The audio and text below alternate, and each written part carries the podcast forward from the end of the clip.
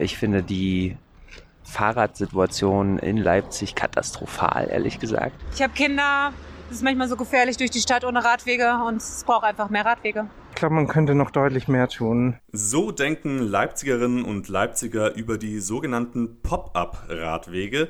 Die sind heute von einem Aktionsbündnis an zehn verschiedenen Orten in der Stadt eingerichtet worden. Warum das gemacht wurde und was ein Pop-up-Radweg eigentlich genau ist, darüber sprechen wir unter anderem gleich im Podcast Radio für Kopfhörer Leipzigs Tag im Rückblick. Ich bin Martin Pfingstel, legen wir los. Mephisto 976, Radio für Kopfhörer. Und wir starten erstmal mit ein paar kleineren aktuellen Meldungen. Über die informieren uns jetzt meine Kolleginnen Rosa Budde und Anne-Kathrin Queck. Hallo ihr zwei. Hi. Hallo. Am Montag wurde im Wildpark im Leipziger Süden eine alte Phosphorbombe gefunden. Später noch am gleichen Abend wurde sie dann kontrolliert gesprengt. Rosa, du hast dich damals schlau gemacht. Wie wurde die Bombe denn gefunden und wie ging es dann weiter? Also ein Passant hatte die Bombe im Wildpark in Konnewitz durch Zufall entdeckt und die Polizei informiert. Die haben dann den Kampfmittelbeseitigungsdienst gerufen. Das sind die Personen, die für die Entschärfung und Beseitigung solcher Bomben zuständig sind.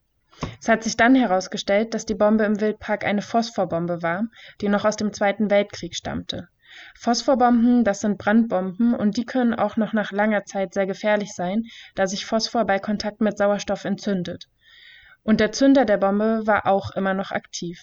Das klingt gefährlich. Was wird denn dann gemacht, wenn so eine Bombe noch einen aktiven Zünder hat? In solchen Fällen wird von den SprengmeisterInnen ein Radius ausgerechnet und der wird dann abgesperrt für den Fall, dass bei der Entschärfung etwas schief geht. Deswegen waren am Montag im Wildpark auch viele Wege gesperrt. Wohngebiete waren dabei aber nicht betroffen. Normalerweise ist der Plan A des Kampfmittelbeseitigungsdienst, solche Bomben abzutransportieren und an abgelegenen Orten zu entschärfen. Bei dieser Bombe war die Entschärfung aber zu riskant und deswegen musste sie kontrolliert gesprengt werden. Die wurde dann auch direkt vor Ort kontrolliert gesprengt, diese Bombe, da wo sie gefunden wurde? Nein, ein Stück weit musste sie schon noch transportiert werden. Sie lag nämlich ähm, auch noch in der Nähe einer Gasleitung. Deshalb wäre es zu gefährlich gewesen, sie vor Ort zu sprengen und sie musste erst noch wegtransportiert werden. Letztlich wurde sie dann in der Nähe des Elsterflutbeckens am Kossi kontrolliert gesprengt. Ja, da haben wir wohl nochmal Glück gehabt, dass da alles gut gegangen ist. Danke dir schon mal für die Info, Rosa.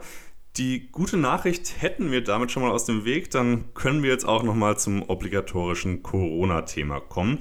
Darüber weißt du mehr, Anni. Bisher musste man für einen Corona-Schnelltest zwischen 30 und 40 Euro zahlen. Seit dieser Woche können sich die Leipzigerinnen und Leipziger kostenlos auf Corona testen lassen. So hat es zumindest Stadtsprecher Matthias Haasberg am Montag verkündet. Das klingt ja erstmal super, aber wie genau soll das denn ablaufen, Anni? Naja, also eigentlich steht es jetzt jeder Leipzigerin und jedem Leipziger zu, sich einmal pro Woche kostenlos testen zu lassen. Dafür gibt es verschiedene Möglichkeiten. Also man kann zum Beispiel in eine Arztpraxis gehen, in eine Apotheke oder ein Testzentrum.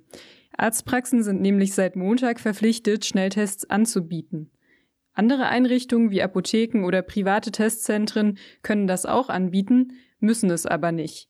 So ist es zum Beispiel beim privaten Testzentrum im Chocolate im Barfußgässchen so, dass man wahrscheinlich, egal ob sie es beantragen oder nicht, trotzdem zumindest einen Teil selber zahlen muss, denn die bieten einen Test an, der teurer ist als 39 Euro und diese 39 Euro sind der Erstattungsbeitrag, der halt vom Bund gestellt wird und äh, alles darüber hinaus, das übernehmen die eben nicht.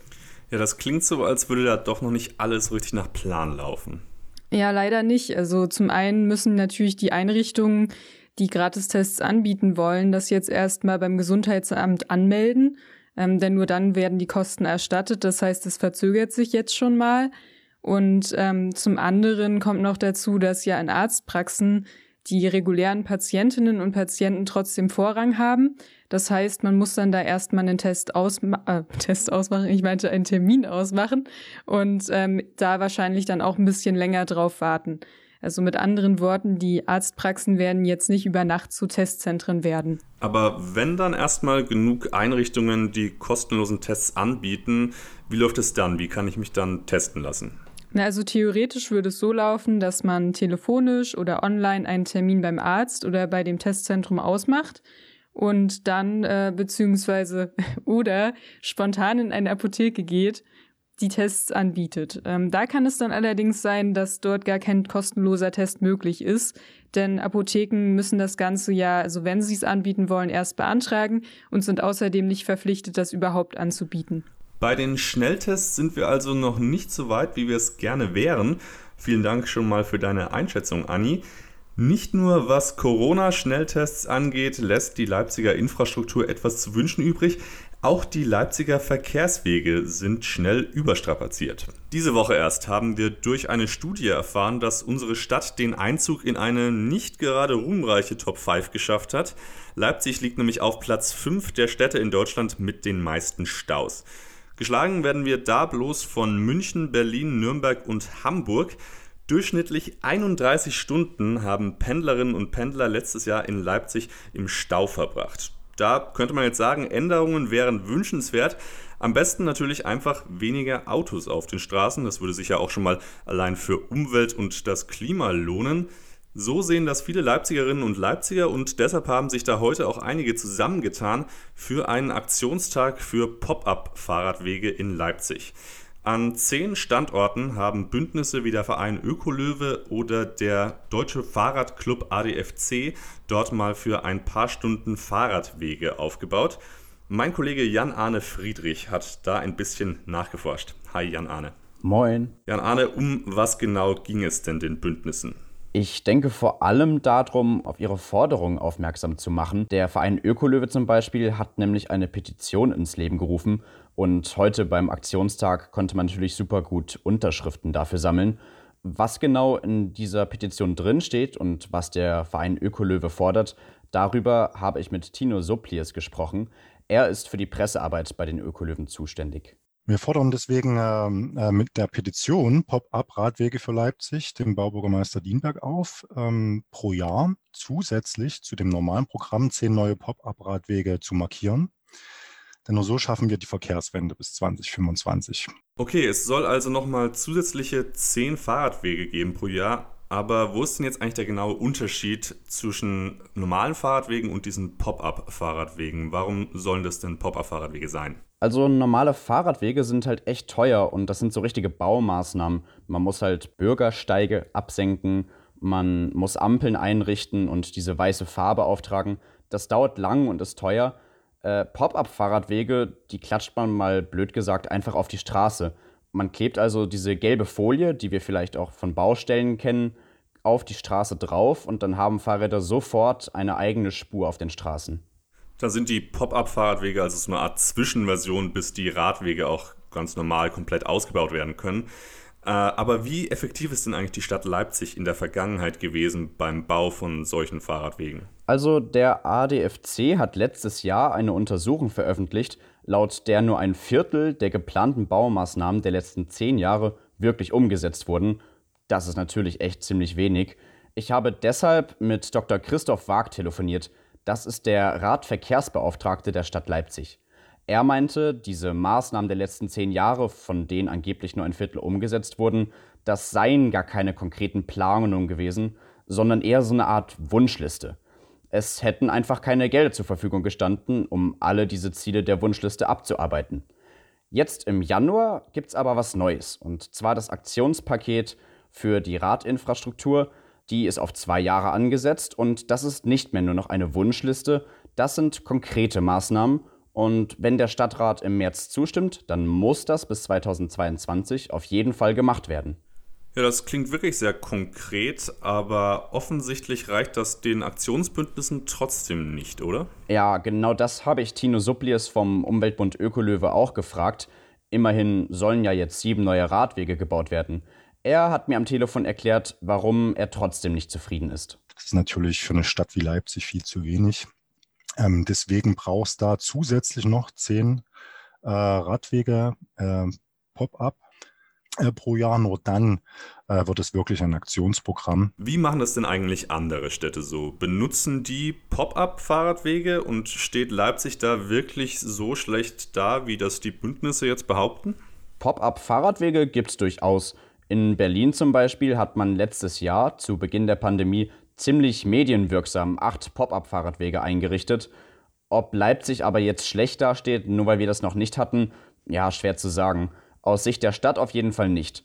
Leipzig belegt im Moment Platz 3 der fahrradfreundlichsten Großstädte in Deutschland. Ironischerweise ist der Titel verliehen vom ADFC. Mir wurde erklärt, dass Leipzig mit 500 Kilometern Radnetz im Vergleich zu anderen Städten eigentlich ganz gut dasteht. Und das neue Aktionsprogramm soll ja jetzt auch ganz viel Geld bereitstellen, um in die Radinfrastruktur zu investieren. Das ist ja eigentlich schon mal gut. Aber jetzt nochmal, um zurück auf diese Pop-up-Fahrradwege zu kommen. Warum baut die Stadt die denn nicht einfach? Ist es eigentlich ja, ist es ja eine feine Sache, wenn man die baut, wenn man bis 2025 keine normalen bauen kann. Genau das habe ich eben auch Dr. Christoph Wag gefragt. Der ist, wie gesagt, der Radverkehrsbeauftragte der Stadt Leipzig und er konnte mir erklären, warum diese Pop-up-Fahrradwege seiner Meinung nach nicht die Lösung sind. Das ist aus Sicht auch der Stadt Leipzig zu kurz gedacht, weil wir ganz oft äh, solche langen Strecken vielleicht hätten, aber man will ja auch auf die Strecke draufkommen und auch von dieser Strecke runterkommen. Und da sind immer an den Knotenpunkten, wie wir sagen, äh, Lichtsignalanlagen. Wenn die nicht vernünftig regeln vorweg, nützt auch ein, ein drei Kilometer langer Radfahrstreifen eigentlich relativ wenig. Pop-up-Fahrradwege seien keine langfristige Lösung, sondern lediglich öffentlichkeitswirksam. Es gehe vor allem um die Knotenpunkte und bevor es da nicht die entsprechenden Ampelschaltungen gibt, sind die Pop-up-Fahrradwege auch nicht wirklich sicher. Dr. Christoph Waag meinte deswegen zu mir, dass die Pop-up-Fahrradwege die Situation eigentlich eher komplizierter als einfacher machen. Ja, das ist es wahrscheinlich auch insgesamt als einfach komplizierter, als man denkt. Jetzt im Januar wurde im neuen Haushalt vom Land Sachsen doch außerdem das Budget für die Radinfrastruktur drastisch gekürzt, oder? Ja, das stimmt. Das Aktionspaket kann aber trotzdem von Bundesgeldern gezahlt werden. Eigentlich ist es im Klartext auch nur so, Eben weil der Bund jetzt neue Gelder zur Verfügung gestellt hat, hat das Land Sachsen die eigenen Mittel gekürzt. Es steht also zwar noch das gleiche Geld zur Verfügung, aber trotzdem ist die Aktion auf Landesebene sogar für den Radverkehrsbeauftragten Christoph Waag eher ja, eine Aktion mit einem gewissen Geschmäckle. Ja, hoffen wir, dass Sachsen dann nicht noch weiter kürzt. Falls ihr die provisorischen Pop-up-Wege gesehen habt und die eigentlich auch ganz gut fandet, könnt ihr natürlich die Petition vom Verein Ökolöwe unterschreiben. Die findet ihr auf deren Homepage. Ich bedanke mich schon mal bei dir, Jan Arne. Sehr gerne, Martin. Damit sind wir auch schon wieder durch mit dem Podcast für heute. Wir haben diesmal gelernt, mit Schnelltests und Radwegen hat Leipzig noch etwas zu kämpfen aber zumindest mit unseren Bomben, da kommen wir noch ganz gut mit zurecht. An der Stelle bedanke ich mich dann auch bei allen, die mitgemacht haben bei dieser Ausgabe von Radio für Kopfhörer. Und ich bedanke mich natürlich bei euch, liebe Zuhörerinnen und Zuhörer, fürs Einschalten. Eine neue Folge gibt es dann wieder am Freitag, dann mit einem anderen Moderator oder Moderatorin am Mikrofon. Das Einschalten lohnt sich sicher auch da. Mir hat es wieder viel Spaß gemacht heute. Mein Name ist Martin Pfingstel Macht's gut und bis zum nächsten Mal. Mephisto 976, Radio für Kopfhörer.